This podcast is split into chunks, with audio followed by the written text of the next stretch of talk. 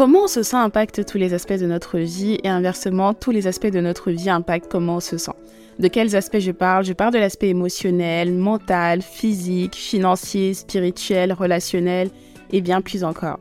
Je m'appelle Ella et j'ai créé ce podcast pour qu'on puisse avoir des discussions profondes et vraies sur des sujets passionnants. Je vais partager mon expérience personnelle mais aussi celle de mes différents guests parce que je pense qu'on apprend beaucoup en écoutant les autres. Je veux que tu me vois comme une amie, je veux que tu me vois comme une sœur, comme une collègue, comme une partenaire d'affaires. Je veux que tu me vois comme celle que tu veux que je sois pour toi. Et le point le plus important, c'est que je veux que tu retiennes que je suis comme toi. On embarque dans l'aventure ensemble et je te laisse découvrir la suite.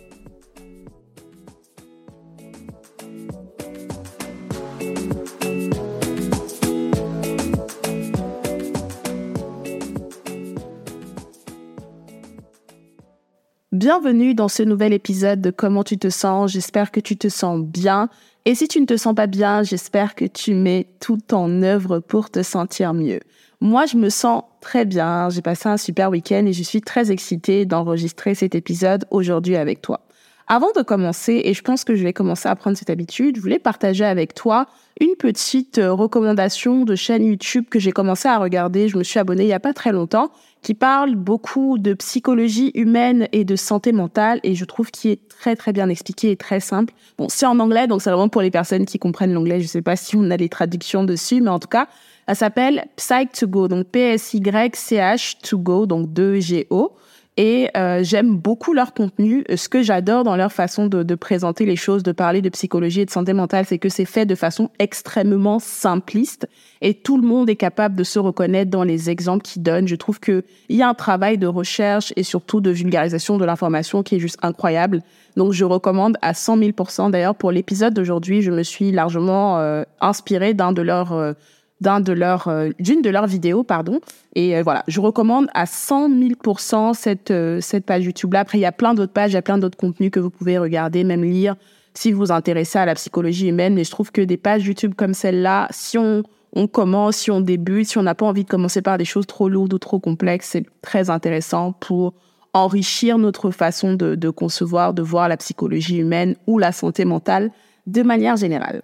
Donc voilà, maintenant on va pouvoir basculer sur le thème du jour. Aujourd'hui, le thème et ce dont on va parler, c'est le fait de se mentir à soi-même. Mais en fait, je trouve ça incroyable quand même que je n'ai jamais dédié un épisode entier à ça. En fait, c'est là que je comprends que par rapport aux thématiques que j'aborde, il y aura toujours de nouvelles choses dont on pourra parler. Des fois, je me dis, oui, j'ai parlé de trop de choses, mais en fait, non, il y a toujours des choses que j'oublie. Il y a toujours des façons différentes d'aborder les sujets. J'ai peut-être évoqué le fait de se mentir à soi-même dans plusieurs épisodes de façon différente, mais cet épisode sera dédié à ça.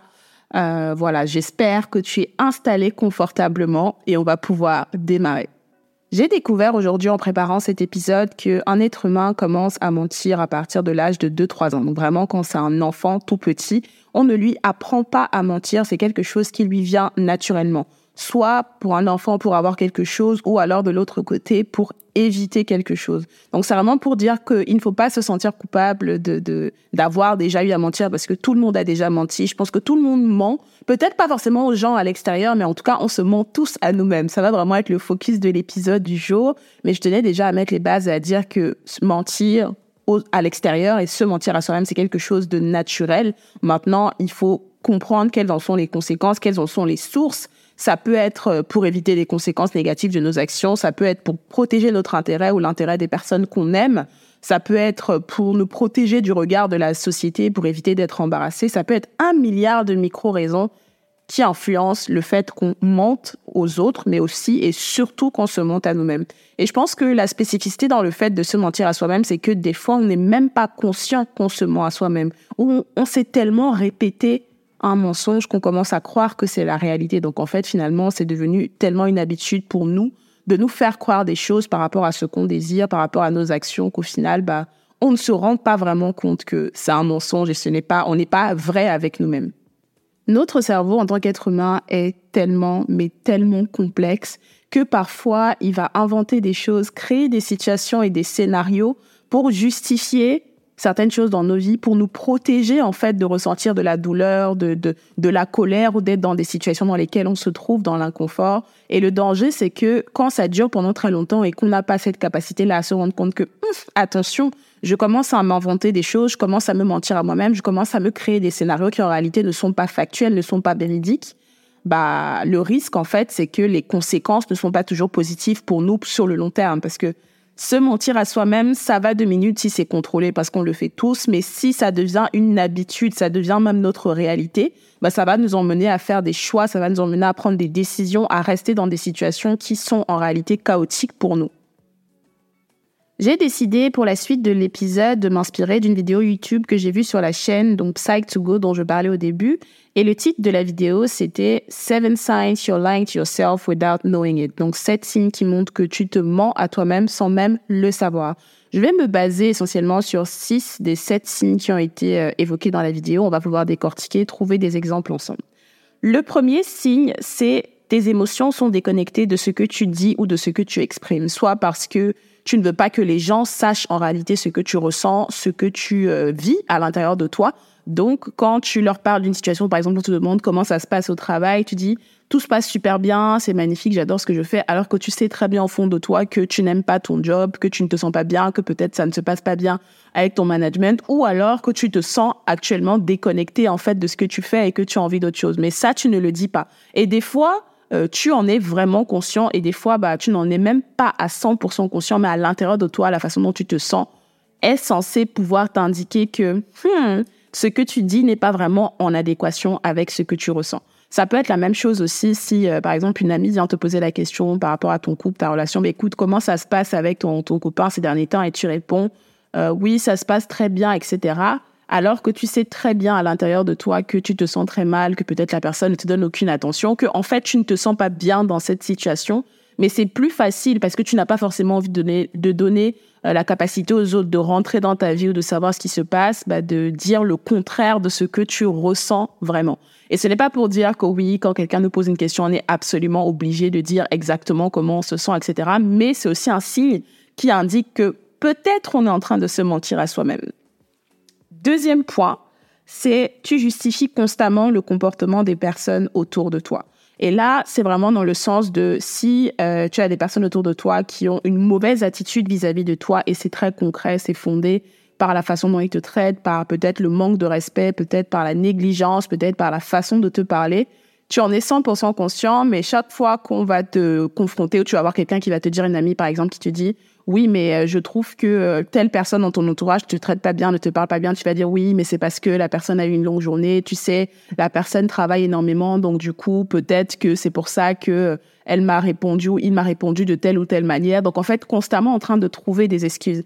Je suis la championne vraiment dans, dans tous les pans de ma vie hein, pour trouver des excuses aux gens et pour ne pas être honnête avec moi-même. Je, je vais vraiment être 100% transparente et je pense qu'on le fait tous à des échelles différentes je suis la championne pour ne pas être 100% transparente avec moi-même et pour des fois laisser en fait beaucoup trop le bénéfice du doute, même quand je ne devrais pas. Surtout souvent dans mes relations amoureuses, dans ma, phase de dating, etc. Où je justifie le comportement qui est pourtant clairement des fois toxique, qui est pourtant clairement mais chaotique des personnes euh, que j'ai autour de moi, peut-être des personnes que je fréquente, parce que je veux me protéger parce que j'ai envie de me focaliser sur les choses positives et parce que je me dis aussi que le fait d'avouer ou d'accepter que telle personne se comporte mal vis-à-vis de moi, c'est peut-être une façon de me dire, hum, est-ce que cette relation tient vraiment la route? Et quand je n'ai pas envie d'être euh, face à cette réalité-là, bah, c'est plus simple de ne pas dire la vérité, de ne même pas me dire la vérité à moi-même et de, de rester focalisé sur ce qui va, même quand ce qui ne va pas est pourtant largement au-delà en termes de balance de ce qui va.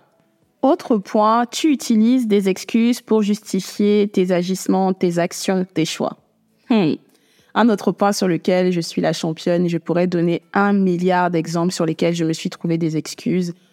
Quand j'ai envie de faire quelque chose, me dire que je n'ai pas le temps, des fois me dire que ce n'est même pas vraiment ce que je veux. Pourtant, c'est ce que je veux juste parce que j'ai trop peur d'aller dans une certaine direction, j'ai peur de prendre un risque ou parce que j'ai peur en fait que ce que je veux faire ne fonctionne pas ou que je n'en sois pas capable ou je doute de mes capacités.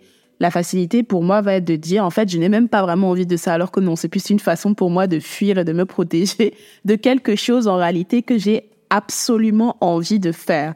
Ça peut être aussi des fois, vous savez, quand vous voyez souvent les gens sur, euh, sur les réseaux qui manifestent énormément de haine sans raison à des personnes qui, selon eux, par exemple, ont un certain succès financier ou même dans des aspects dans lesquels eux, ils n'excellent pas, ils vont donner tellement, tellement, tellement de haine. Et pour certains, je pense qu'il y a une grosse part d'eux qui auraient aimé avoir ce que ces personnes ont. Mais en fait, ils préfèrent se mentir à eux-mêmes et dégager de la haine parce que ça les rassure, ça leur permet de se, bah, de se mentir et de de, justifier le fait que non, en fait, c'est pas ce qu'ils veulent, alors qu'en réalité, ils le veulent. Donc, ça leur permet de se trouver des excuses et de dire, mais en fait, oui, cette personne a peut-être de l'argent, mais en fait, on sait même pas vraiment ce qu'elle fait. Donc, en réalité, moi, je n'en veux pas. Enfin, il y a tellement, tellement de façons dont on se ment à soi-même, dont on se trouve des excuses sur certaines choses. Des fois, ça peut être euh, par rapport à notre façon de, parler, dans notre façon de communiquer, de dire oui, mais euh, moi, j'ai toujours été comme ça, euh, Dieu m'a créé comme ça, donc en fait, c'est comme ça que je suis, il faut m'accepter tel que je suis. Mais en fait, ça, c'est une excuse et c'est une excuse qui ne vaut pas. On ne peut pas justifier notre mauvais comportement, notre mauvaise façon de nous exprimer par c'est comme ça que je suis parce que ce sont des choses sur lesquelles on peut travailler. Encore heureux qu'on n'est pas des êtres figés et qu'on a la possibilité de grandir et de s'améliorer. Un autre exemple par rapport à ça, ça peut être le fait que chaque fois que tu dois avoir une discussion difficile, une discussion profonde avec euh, ton conjoint, ton frère, ta sœur, euh, tes amis, tu retardes en fait à chaque fois l'échéance, tu dis que tu n'as pas le temps ou alors que ce n'est pas si important que ça, tout simplement parce que tu as peur de la discussion, tu as peur de ce qui va sortir de la discussion alors que, comme je dis souvent, les discussions difficiles sont fondamentales, sont essentielles, même si la finalité ou ce que tu vas entendre ne va pas te plaire, c'est mieux que tu saches le plus rapidement possible ce qui ne va pas te plaire plutôt que de te mentir à toi-même et de dire que non, ça ne t'intéresse pas ou que non, tu n'as pas le temps ou que non, c'est pas grave. Alors que si tu sais très bien au fond de toi que tu as besoin d'avoir cette discussion, il y a ces choses-là, tu as besoin de savoir où est-ce que ça en est. Et si tu ne le sais pas, bah, ça t'empêche de te sentir complètement à l'aise avec la personne. Quatrième point, tu n'aimes pas écouter les conseils des autres. Quand on se ment à soi-même, généralement, on préfère s'entourer de personnes qui vont nous dire les choses qui vont dans notre sens, qui vont nous dire des choses qui nous rassurent ou qui vont nous dire des choses qui vont dans le sens du mensonge qu'on se dit déjà à nous-mêmes. C'est beaucoup plus difficile pour nous d'être en face de quelqu'un qui va nous dire la vérité, qui va être honnête et qui va pointer du doigt le fait que, hum, là, tu n'es pas en train d'être totalement honnête avec toi-même ou là, tu es en train de t'exposer à une situation qui n'est pas bonne pour toi. Donc, dans ces cas-là, on va pouvoir bah, choisir, on va choisir son environnement et être plus avec des personnes qui nous font nous sentir en sécurité. Mais c'est une sécurité en réalité qui est en surface dans le sens où les bases de cette sécurité ne sont pas saines vu qu'elles sont basées sur, bah, c'est un mensonge. Ce n'est pas la vérité. Ce n'est pas ce qu'on veut réellement.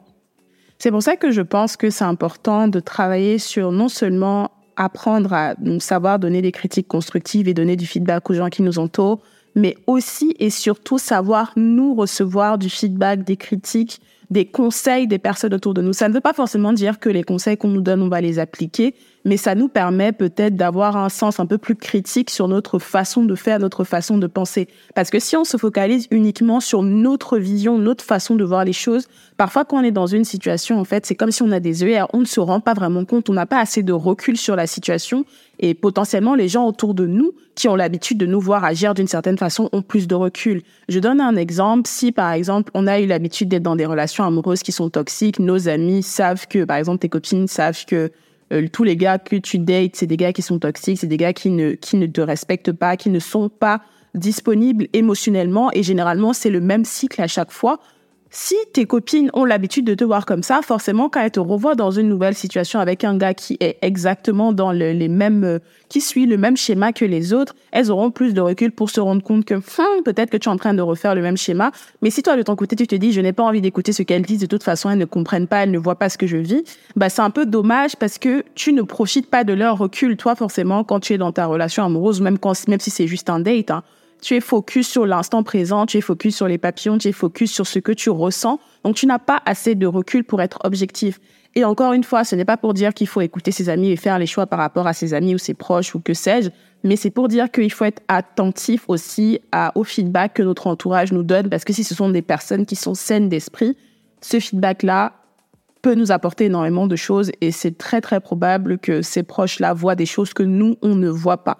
Donc il faut être très ouvert, je pense, à recevoir des conseils de feedback. Ce n'est pas toujours facile. Je vous avoue que je suis pas forcément la personne. Je travaille beaucoup dessus, hein, qui recevait le mieux le feedback ou les critiques ou les choses négatives. Surtout quand j'étais vraiment en train de me mentir à moi-même de façon sérieuse. C'est le genre de choses qui te donne envie des fois de te mettre sur la défensive et de dire à la personne, tu ne comprends pas, c'est une mauvaise interprétation. Et après, tu te rends compte que oui, en fait, si la personne comprenait, c'est juste que toi, tu étais tellement dans l'engrenage du truc que tu ne te rendais pas compte. Donc, c'est important de pouvoir prendre du recul, prendre les conseils, écouter au moins et remettre un peu en cause notre façon de penser parce que des fois, on est juste en train de se mentir à nous-mêmes, mais c'est trop difficile pour nous de le voir. Donc, c'est plus facile de fuir notre entourage ou les personnes qui vont poser carte, sur table et nous poser les vraies questions que de euh, voilà que de d'être confronté à ces personnes-là parce que bah on n'est pas peut-être toujours prêt à écouter la vérité ou à écouter cette vérité même peut-être qui enfuit au fond de nous mais qu'on refuse de voir. Donc euh, c'est c'est très important ce point-là. Un autre exemple par rapport à ça, ça peut être le fait que tu es en train de prendre une décision risquée. Tu as hyper peur et tu n'as pas envie d'en parler à ta famille, à tes amis, parce que tu sais qu'ils vont tous te dire, mais en fait, tu es complètement folle. Je sais pas, moi, tu as décidé de, d'aller déménager à Bali avec ton sac à dos en mode euh, euh, digital nomade alors que tu as très peu d'argent de côté, tu n'as pas vraiment de plan. Je prends une situation extrême, hein, mais ça peut être tout et n'importe quoi dans le sens professionnel. Et forcément, comme dans ton entourage, personne ne l'a fait, tout le monde a suivi un parcours plutôt safe, tu ne te sens absolument pas à l'aise d'aller en parler à ton entourage et d'écouter leur feedback par rapport à ça. Tu préfères peut-être parler avec des gens qui ont fait exactement la même chose que toi et pour qui ça a fonctionné. Donc voilà, tu ne vas pas forcément euh, laisser qui que ce soit te donner des conseils parce que ça va te rendre extrêmement inconfortable euh, genre euh, vraiment dans ton corps, tu vas pas te sentir bien dans du feedback quand toi-même tu viens de prendre une décision sur laquelle tu as encore des doutes, tu as encore peur, mais tu as envie en fait de suivre ton cœur. Et je pense aussi, je sais pas, peut-être je vais en parler un peu plus à la fin, mais ce n'est pas toujours mal dans certains sens de se mentir à soi-même. Se mentir à soi-même peut aussi nous apporter des choses positives quand on le fait correctement et qu'on a quand même une base. C'est-à-dire des fois, bah, tu ne crois pas que tu peux exceller dans quelque chose, mais tu te convaincs que tu peux le faire. Dans ce sens-là, je pense que ça marche, mais dans l'autre, Hmm, pas trop, je pense pas. Cinquième point, tu as l'impression d'avoir perdu ton identité. Tu ne sais plus qui tu es. Hmm. Ce point-là fait énormément écho en moi, mais vraiment énormément écho en moi parce que, bah oui, ça m'est déjà arrivé de me retrouver dans une situation où je trouvais que mes actions, ma façon d'agir, ma façon de penser ou comment je, je devais me convaincre l'identité à laquelle j'essayais de me convaincre que j'étais associée était totalement déconnectée de qui j'étais à l'intérieur de moi et où je devais me regarder dans la glace et je devais, me demander, mais en fait, est-ce que c'est toi? Est-ce que ce sont tes valeurs intrinsèques? Est-ce que c'est vraiment qui tu es? Où j'ai eu à prendre du recul sur certaines de mes actions, à me demander, mais en fait, c'est qui cette personne? Je ne la reconnais pas. Je n'aimerais pas que l'un de mes proches me voit dans cette situation. Est-ce que c'est vraiment elle là est-ce que c'est moi? Et de me dire, mais en fait, non, c'est pas moi-même. Et euh, la fois où ça m'est arrivé, ça m'a fait complètement pivoter et prendre une grande décision dans ma vie et me dire, mais en fait, non. Il y a quelque chose qui ne va pas, je ne suis pas alignée, je ne suis pas qui je suis censée être au fond de moi. Et je me suis rendu compte que ça faisait un moment que je me mentais à moi-même, que je n'étais pas honnête devant la glace, que j'essayais de, de, de me coller une étiquette, de m'associer à une identité qui n'était pas en fait qui j'étais profondément. Et je pense que euh, ça peut être influencé par plein de choses. Hein. Ça peut être euh, des fois l'environnement dans lequel on est, où on va se dire que bah, parce qu'on a envie de fit in. Ça peut même être à l'école. Hein. Ça m'est déjà arrivé aussi à, l'école quand j'étais à, à l'EDEC et tout, à mes débuts à l'école. Ça peut être l'environnement dans lequel on est, les personnes qu'on côtoie, où on se dit, on a, on a tellement des fois ce besoin de, ce, ce besoin de sentiment d'appartenance que même si on ne fait rien de ouf, on va accepter des choses qui en soi sont totalement détachées de nos valeurs. Et on va prendre un miroir, on va se regarder, on va se dire, mais en fait, c'est qui cette personne? C'est qui cette personne qui accepte ce type de discours? C'est qui cette personne qui a mis avec des personnes qui parlent de cette façon? C'est qui cette personne qui a mis avec des personnes qui ont ces visions, euh, que ce soit politiques ou des, des rapports euh, hommes-femmes, de plein de choses? Qui est cette personne? Ce n'est pas moi. Et je pense que ça nous est potentiellement déjà tous arrivé de nous poser cette question et de demander, mais en fait, c'est qui cette personne? Et je pense que c'est une question qui est, qui est vraiment très importante parce que ça montre que on s'est rendu compte que quelque chose clochait. Peut-être pendant tellement, tellement longtemps, on s'est menti qu'on ne sait même plus qui on est, on ne se reconnaît même plus. Ça peut être l'exemple aussi, bon, je ne suis pas maman, c'est pas mon cas de, par exemple, une maman qui est restée dans une relation toxique pendant tellement, tellement, tellement d'années qui n'est plus que l'ombre d'elle-même avec un mari qui n'est pas du tout présent, etc., qui a eu des enfants. Les enfants, admettons, elle était femme au foyer, elle s'occupait des enfants, les enfants sont allés à l'école, etc., et qui après se dit, mais en fait, les enfants sont partis, qui je suis? Qu'est-ce que j'aime? Qu'est-ce que j'ai accepté pendant toutes ces années? Qui prend enfin le temps de se poser des questions qu'elle ne s'était jamais posées? Ça peut être le cas dans un milliard d'autres situations, hein, mais quand ça arrive, tu as l'impression que tu es en conflit avec toi-même. Tu, te dis, mais en fait, la personne que je pensais être, mais en fait, c'est pas vraiment moi. Donc, c'est comme s'il y a littéralement un conflit entre toi et la personne que tu as été et les actions que tu as eu à poser et tu te demandes, mais en fait, est-ce que c'était vraiment moi? Limite même peut-être un sentiment de honte par rapport à certaines actions que tu as posées où tu te dis, mais en fait, je n'arrive pas à croire qu'à un moment dans ma vie, j'ai accepté ça. Je n'arrive pas à croire qu'à un moment dans ma vie, j'ai dit ça, j'ai fait ça ou je n'ai pas fait ça. Et ça, ça met une grosse, grosse, grosse claque.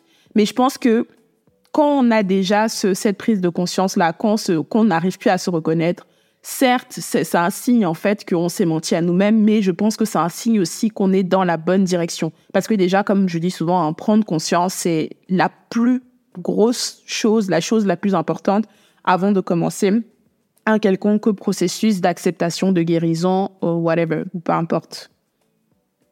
Sixième point, tu fais des généralités extrêmes. J'ai un peu paraphrasé ce point dans la vidéo, ça disait euh, You make extreme statements parce que je pense que peut-être cette traduction-là fait un peu plus sens.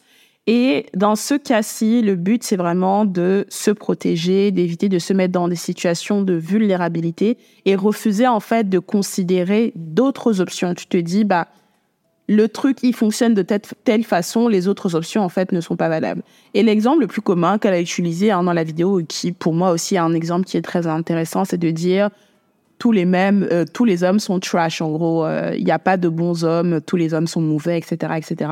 Parce que c'est une façon de se protéger, parce qu'on n'a pas envie de s'exposer à une relation et de risquer d'être en face de quelqu'un qui n'est pas bon pour nous, et en refusant dans ce cas-ci de considérer le fait que c'est impossible en fait que tous les hommes soient mauvais de la même façon que c'est pas possible que toutes les femmes soient mauvaises. Il y a toujours des exceptions à la règle, même si on pense dans notre tête que la plupart des hommes sont mauvais ou la plupart des femmes ou que sais-je sont mauvais. Il y a forcément toujours des exceptions à la règle. Mais le fait de se convaincre dans sa tête de ces euh, de ces euh, de ces généralités souvent extrêmes nous permet de nous rassurer et d'éviter de nous mettre dans des situations où potentiellement on confirmerait en fait ce qu'on pense ou ce qu'on croit penser, alors qu'en réalité, il y a une part de nous qui a envie, peut-être de relations, qui a envie de découvrir quelqu'un de bien et qui sait que ça existe, mais par peur de se rendre vulnérable, par peur de se, de prendre le risque, hein, parce que les relations amoureuses, c'est déjà toujours un risque parce qu'on n'est jamais sur à 100%.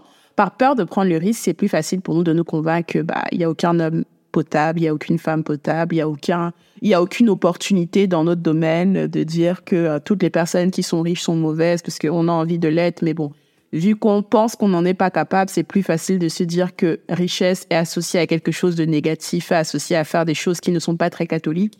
C'est vraiment des, vous savez, des choses extrêmes comme ça qu'on se dit. C'est une chose de faire un constat et de se dire que selon nous, il y a des efforts à faire dans tel ou tel point, mais je trouve que c'est dommage des fois de faire des généralités parce que ça nous empêche de vivre de belles expériences. Et ça, c'est dans tous les domaines parce que la plupart des expériences, il y a toujours un facteur risque qui est là qu'on essaye quelque chose, que ce soit une relation amoureuse, un nouveau job, un business, quelque chose de nouveau, une nouvelle opportunité de manière générale. Il y a toujours un facteur de risque parce qu'on n'est jamais sûr à 100% qu'on va aller au bout, qu'on va réussir. Déjà, on n'est pas sûr à 100% qu'on va, on va se réveiller demain, donc forcément, on est sûr à 100% de rien. Mais le seul moyen pour nous d'expérimenter des choses, de vivre des choses, c'est de se mettre dans des situations de risque et de considérer d'autres alternatives et de ne pas exclusivement rester figé sur l'alternative négative qui fait que bah on préfère se protéger et on n'ose pas du tout explorer.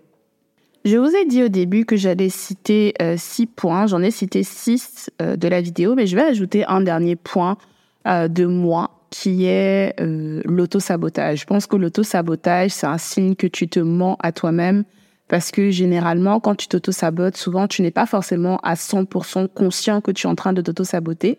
Mais c'est, par exemple, tu veux quelque chose, mais tu fais tout le contraire de ce que tu veux tu veux être en couple avec une personne, mais en fait, dans tes agissements, tu es en train de repousser la personne peut-être parce que tu as peur euh, de ce que ça serait. Euh, je sais pas moi, tu as décidé que tu voulais euh, poursuivre une carrière de, je sais pas, quel exemple je peux prendre? Tu veux être influenceur, influenceuse, mais bah, tu ne fais rien pour l'être. Tu ne fais vraiment rien pour l'être, bah, tu es en train de t'auto-saboter et tu te mens à toi-même pour te convaincre que tu ne veux pas quelque chose. Ça rejoint un peu le point que j'ai dit tout à l'heure quand je je parlais de se trouver des excuses. C'est, tu te trouves des excuses, en fait, ça fait que soit tu agis dans le sens contraire de ce que tu veux vraiment, ou alors euh, bah, tu ne fais juste rien. Tu es dans l'inaction alors que tu veux vraiment des choses. Et ça, en réalité, ça peut vraiment te pourrir la vie si tu ne sais pas mettre des limites et tu ne sais pas le contrôler. Pour un peu nuancer le discours que j'ai eu depuis le début de cet épisode, on va parler de quelques circonstances dans lesquelles se mentir à soi-même n'est pas une mauvaise chose, bien au contraire, ça peut nous permettre de nous dépasser et de faire des choses incroyables qu'on n'aurait jamais imaginé faire si on ne se mentait pas un minimum, un tant soit peu à soi-même. Par exemple, dans le domaine de la confiance en soi, je suis convaincue que plus on développe notre confiance en nous, plus on est capable d'avoir la majorité des choses qu'on désire, que ce soit dans notre vie personnelle, dans notre vie professionnelle, dans notre vie familiale.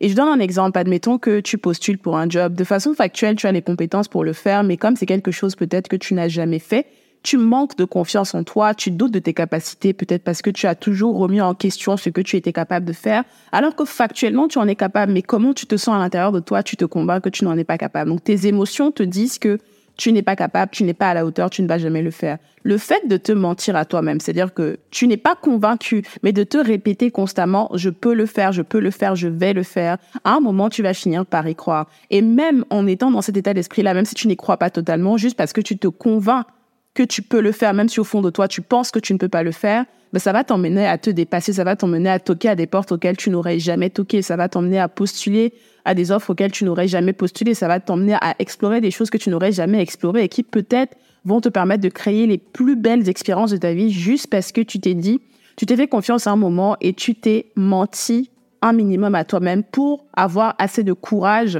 pour sortir de ta zone de confort. Parce que je ne pense pas qu'il y ait un moment dans notre vie où on est 100% prêt, on se sent 100% capable de faire tout ce qu'on a envie de faire. Non on y va souvent un peu dubitatif, un peu dans le doute, etc. On n'est pas convaincu, on manque de confiance. Peut-être des fois à raison parce qu'on n'a peut-être pas les connaissances ou on n'a pas encore le bagage, le bagage qui peut nous permettre d'atteindre certains objectifs. Mais le fait de se convaincre, de se mentir à soi-même et de se dire je peux le faire, je vais le faire, tu te dépasses. Je pense très clairement, surtout dans le point, dans le domaine professionnel, tu, te dépasses, même dans le domaine des relations humaines, des relations amoureuses, même des relations amicales, quand tu essaies de rencontrer des gens, tu peux te, tu sais peut-être que tu es quelqu'un de très très timide, mais le fait de te convaincre que ta timidité ne va pas te, ne va pas te limiter, de te dire je suis extraverti, je vais faire des rencontres, j'ai peut-être peur mais je me mens en moi-même et je me convainc que je suis cette personne super extravertie, super sociable, même si au fond de moi, je ne le suis pas. Ça m'aide à me dépasser, à sortir de ma zone de confort et à créer des amitiés, à rencontrer peut-être des personnes avec lesquelles je vais créer des liens qui sont forts. Un autre exemple, c'est quand tu te fixes un objectif de vie, par exemple, admettons que ton objectif c'est je veux être millionnaire, etc. Tu n'as aucune idée de comment tu vas faire pour y arriver. Tu ne l'as jamais fait. Il y a peut-être personne dans ta famille qui l'est mais le simple fait de te mentir à toi-même et de te dire que tu vas y arriver, de consommer du contenu qui va dans ce sens, de lire des livres qui vont dans ce sens, tu deviens de plus en plus créatif, tu trouves des solutions et peut-être qu'un jour tu vas y arriver juste parce que tu t'es autorisé à voir au-delà de ta réalité.